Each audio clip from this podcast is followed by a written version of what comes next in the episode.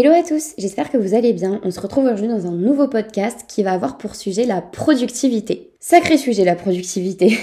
Avant toute chose, euh, je voulais vous dire que je suis très active sur TikTok où je poste des petits conseils et un petit peu l'actualité de mon podcast. Donc mon TikTok c'est elodie-brtn et sur Instagram iwishiknew.podcast. On a tous une personne qu'on admire parce qu'on a l'impression que cette personne fait plein de choses en très peu de temps, qu'elle a 12 vies en une, là où nous, on a du mal à gérer simplement déjà une vie. Comme d'habitude, dans un premier temps, on va évoquer les différentes définitions de la productivité, mon point de vue, mon expérience. Et après, j'aimerais vous présenter des petits conseils pratiques. Mon objectif à chaque fois dans les conseils que je peux donner dans mes podcasts, c'est vraiment de donner des conseils qui sont réalisables très facilement et qu'on peut mettre en place dans la vie de tous les jours. Avant, j'étais pas très organisée. Je passais des heures sur des choses très très courtes juste parce que j'arrivais pas à me motiver je trouvais toujours, mais toujours autre chose à faire. J'étais sur mon téléphone, j'appelais mes amis. D'un coup, je pensais à une tenue vestimentaire et du coup, je retournais mon placard.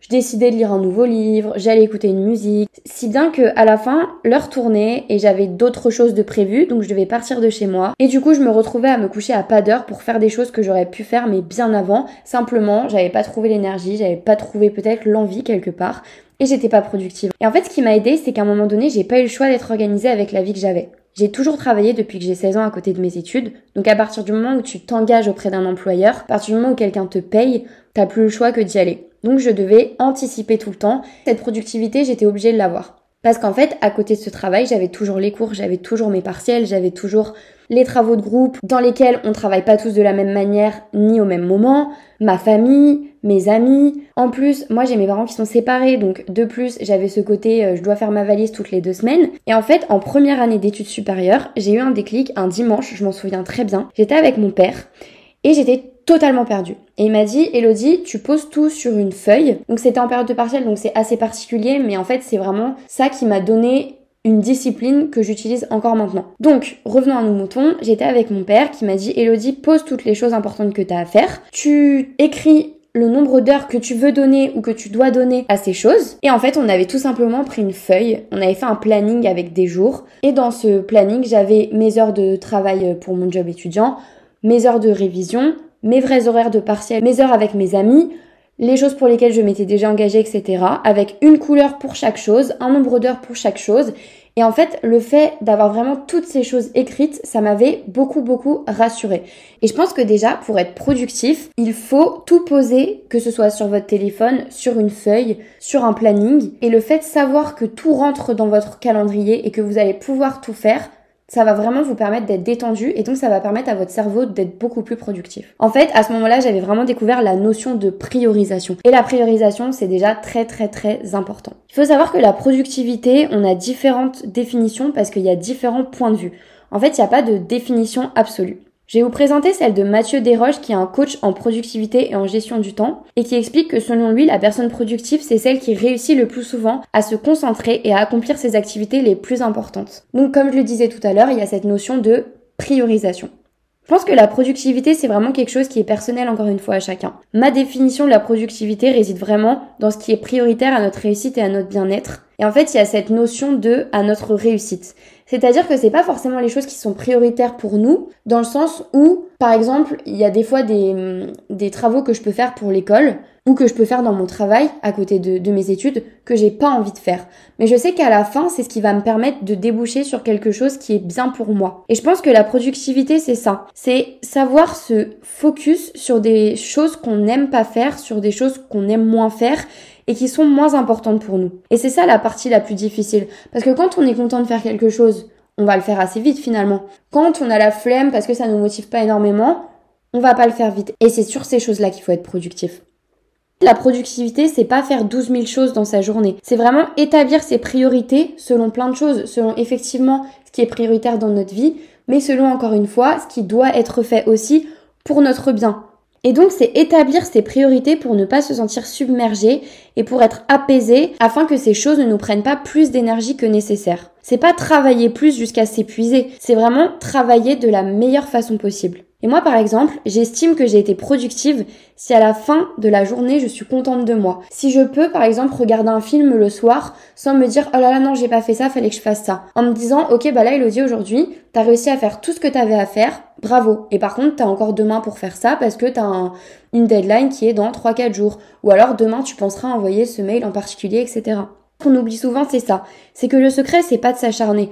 Le secret, c'est se connaître pour savoir quand on doit travailler. Est-ce que c'est mieux de travailler le soir? Est-ce que c'est mieux de travailler le matin? Je me souviens quand j'étais plus jeune, euh, ça j'étais peut-être même au collège ou au lycée, je voulais tout le temps travailler le soir et ma mère me disait mais Elodie, peut-être qu'en fait, il faudrait plus que tu travailles le matin. Et moi, je me disais, ben, ça change rien, le moment de la journée, j'ai le même cerveau. Et en fait, j'ai commencé à travailler le matin et j'ai commencé à être beaucoup plus productive en travaillant le matin. Et donc, faut aussi se connaître. Et il y a aussi la manière de, de, travailler. C'est-à-dire, est-ce que vous avez besoin d'avoir un objectif à la clé? Est-ce que vous avez besoin d'une pause toutes les 25 minutes?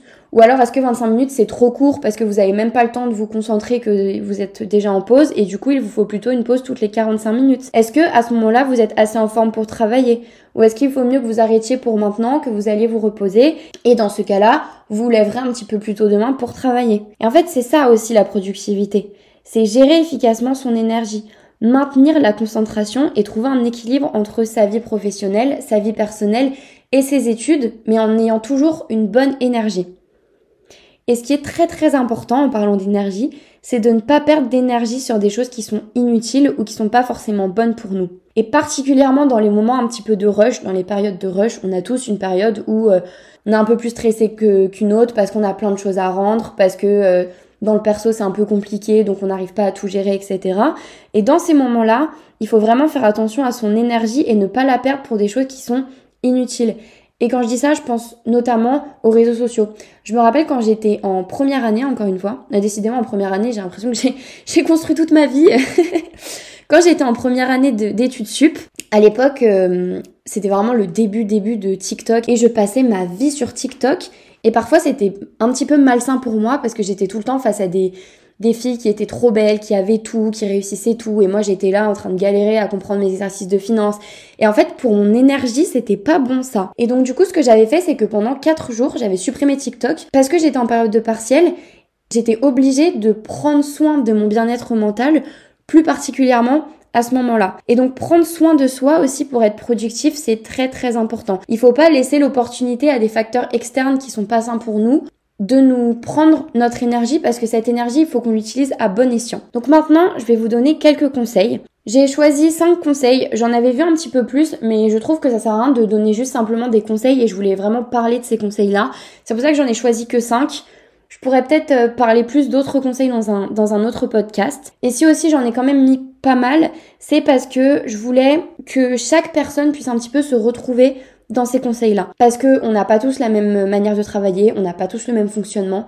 Et donc pour ça, je trouvais ça important de donner différents conseils. Un premier conseil que j'aimerais vous donner, c'est la technique des deux minutes de David Allen, qui est toute simple. En fait, c'est de dire que si quelque chose met moins de deux minutes à être fait, faites-le maintenant. Par exemple, envoyer un mail. Le nombre de fois où j'ai mis 3-4 jours à envoyer un mail, alors qu'envoyer un mail, ça prend 30 secondes. Et je le faisais pas parce que je me disais non, mais je le ferai dans les transports.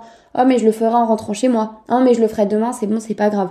Alors que ça aurait pu m'enlever une petite charge mentale en deux minutes. Donc vraiment, si quelque chose met moins de deux minutes à être fait, faites-le maintenant. Ça peut être, mais vraiment même euh, si vous avez un virement à faire à quelqu'un, en vrai, on est toujours là à dire bah je le fais demain, je fais ça quand je rentre chez moi. En réalité, ça prend une minute de faire un virement. Et donc faites-le directement parce que au moins vous pourrez mieux vous concentrer sur autre chose et il n'y a pas de risque qu'à un moment vous soyez en train de faire un truc important et que d'un coup vous soyez en train de vous dire ah non faut que je fasse ce, virement ou faut que j'envoie ce mail et que du coup vous arrêtiez la tâche que vous êtes en train de faire pour faire autre chose.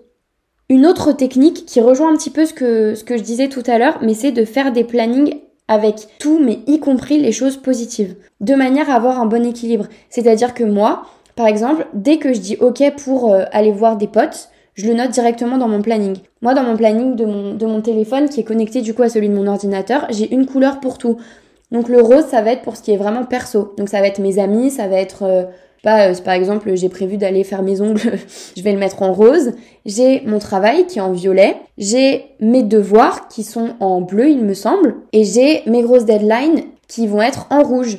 Et euh, alors je suis capable d'inventer des d'autres couleurs. Par exemple, si je suis en période de révision, je vais faire encore une autre couleur. Donc voilà, et le fait de mettre aussi les choses positives, même pour le mental, c'est top parce qu'en fait, quand vous regardez votre planning, vous voyez que Ok, là vous avez 6 heures de cours euh, et 4 heures de révision, mais ce soir vous voyez euh, votre meilleur pote et donc du coup c'est génial parce que c'est aussi ça qui va faire que vous allez passer une bonne journée. Et quand vous regardez l'ensemble de votre semaine, vous voyez qu'il y a quand même des choses qui sont chouettes. Une troisième technique, c'est la technique 1, 3, 5. C'est une technique qui consiste chaque jour à faire une grosse tâche, 3 moyennes et 5 petites. Donc en fait tout simplement, vous écrivez un petit peu sur un papier ou sur votre téléphone encore une fois, l'ensemble des tâches que vous avez à réaliser. Donc ça peut être des très grosses choses, comme ça peut être des toutes petites choses. Et en fait, vous allez essayer sur une semaine par exemple, chaque jour, de mettre une grosse tâche, trois moyennes et cinq petites. Si vous en avez moins, vous en mettez moins. On va pas inventer des tâches pour inventer des tâches.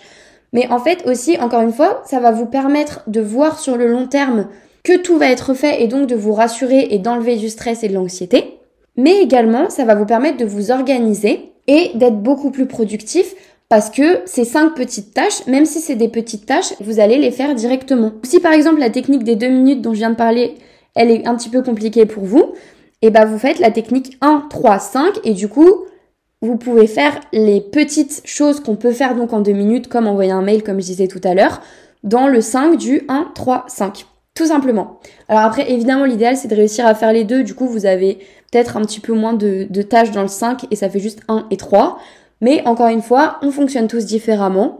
Maintenant, j'aimerais parler du fait de se concentrer sur une seule tâche à la fois. Ça, euh, c'est un truc que moi j'avais vu quand j'étais en deuxième année, il me semble, qui s'appelle la méthode Pomodoro. Alors oui, ça peut vous faire penser à la sauce tomate. Vraiment, j'ai demandé à mes amis s'ils connaissaient euh, la méthode Pomodoro et il y en a au moins 4 ou 5 qui m'ont parlé de la sauce tomate. Donc oui, vous pouvez penser à la sauce tomate, mais là on va pas parler de sauce tomate. Bien qu'il me semble avoir lu que la technique, le, le, terme méthode Pomodoro venait de la sauce tomate d'ailleurs. Ça consiste en se concentrer pendant 25 minutes sur une seule tâche. Et donc même si vous avez une pensée parasite qui arrive, donc encore une fois, je prends décidément cette technique du mail reste, mais encore une fois, si vous pensez à oh là là, faut que j'envoie ce mail, non, vous le ferez après. À la limite, vous le notez, mais pendant ces 25 minutes, vous vous concentrez uniquement sur cette tâche-là. Et moi, je sais que c'est vraiment quelque chose avec lequel j'ai encore un peu de mal, même si j'essaye vraiment de le faire, parce que j'ai trop peur d'oublier de faire les choses finalement. Et donc, ce que je fais, c'est que je note toujours tout ce que j'ai à faire quand j'apprends que j'ai ces choses à faire ou quand je me rends compte que j'ai ces choses à faire, de manière à ne pas être dans cette situation où je suis concentrée sur une tâche et où je pense à une autre et donc du coup je me déconcentre totalement. Et c'est là aussi où la technique des deux minutes est aussi importante. Donc c'est pour ça en fait toutes les techniques que je vous montre elles sont quand même assez complémentaires. Parce que encore une fois, si j'avais utilisé cette méthode des deux minutes, j'aurais directement envoyé ce mail et donc je me serais pas, euh, ça m'aurait pas déconcentré sur euh, sur ma tâche parce que là je vous parle vraiment de quelque chose que j'ai vécu il y a deux jours où j'étais censée réviser quelque chose. Je me suis rappelé que je devais envoyer un mail, j'ai envoyé un mail. Ensuite, je me suis dit, ah bah je vais aller sur internet pour faire ci. Et en fait, finalement, je me suis perdue, j'ai complètement arrêté de réviser. Alors que si j'avais utilisé la méthode des deux minutes, j'aurais pu bien me concentrer sur une seule tâche et bien effectuer la technique Pomodoro. Et encore une fois, la technique Pomodoro, c'est pas nécessairement se concentrer pendant une heure et demie sur la même tâche. Même si c'est que 25 minutes, vous vous concentrez vraiment 25 minutes et après vous faites une pause de 5 minutes. Ça, c'est très important. C'est que la productivité réside aussi beaucoup dans les pauses qu'on fait. Ça sert à rien de travailler une heure et demie sur le même sujet si vous sentez que là ça sert à rien. Autant prendre une pause et revenir plus tard sur le sujet parce qu'en plus votre cerveau aura peut-être plus réfléchi dessus et ça vous permettra d'être encore plus positif. Donc c'est pas nécessairement travailler pendant une heure et demie, mais bien 25 minutes à 100%, on fait une petite pause, on fait un petit break, on va faire une balade, on lit un livre, on répond à ses copains, etc. Et après on s'y remet. Mais quand on s'y remet, on est vraiment focus à 100% sur une seule chose. Et enfin, une dernière technique que j'aimerais donner, c'est de donner son téléphone à quelqu'un quand on travaille, ou alors si par exemple vous habitez seul, de le cacher. Pourquoi? Parce que moi je sais que 70% du temps, j'ai la tentation de regarder mon téléphone quand je suis en train de travailler. Donc ce que je fais, comme j'habite dans une maison à étage, soit si je travaille en haut, je laisse mon téléphone en bas, ou inversement. Parce que comme ça, c'est ce qui vraiment me permet d'être focus à 100%, et je me mets aussi en ne pas déranger, parce que maintenant on a aussi les possibilités d'avoir... Euh, nos applications sur nos ordinateurs. Je me mets vraiment en ne pas déranger, mon téléphone loin de moi et vraiment je me focus à 100%. Et s'il y a quelqu'un chez moi à ce moment-là, je donne mon téléphone à cette personne et je lui demande très gentiment de garder mon téléphone pour que moi je me focus à 100%. Et ça va vous demander vraiment un effort parce que vous vous forcez à faire ça, mais je vous jure, essayez au moins une fois. Si vous réussissez à faire ça, vous allez être tellement tellement plus productif. Le nombre de fois où j'ai passé une après-midi à faire quelque chose que j'aurais pu faire en une heure et demie simplement parce que je faisais 10 minutes à travailler un petit peu et en même temps sur mon téléphone, en même temps je regarde un truc mais j'écris en même temps sur mon ordinateur et en fait du coup j'étais tout sauf productive. Donc voilà, je vous ai donné euh, mes conseils, les conseils que j'ai pu rechercher, les conseils que moi évidemment j'ai mis en application parce que je sais qu'ils marchent et c'est pour ça que j'en parle aujourd'hui. Donc voilà, j'espère que ce podcast vous aura plu. Encore une fois, si vous aimez mon podcast, n'hésitez pas à me mettre des petites étoiles, que ce soit sur Spotify, sur Apple Podcast, à le partager. Moi ça me fait toujours plaisir et à me faire des retours parce que c'est très très important pour moi. Merci pour votre écoute et à dimanche prochain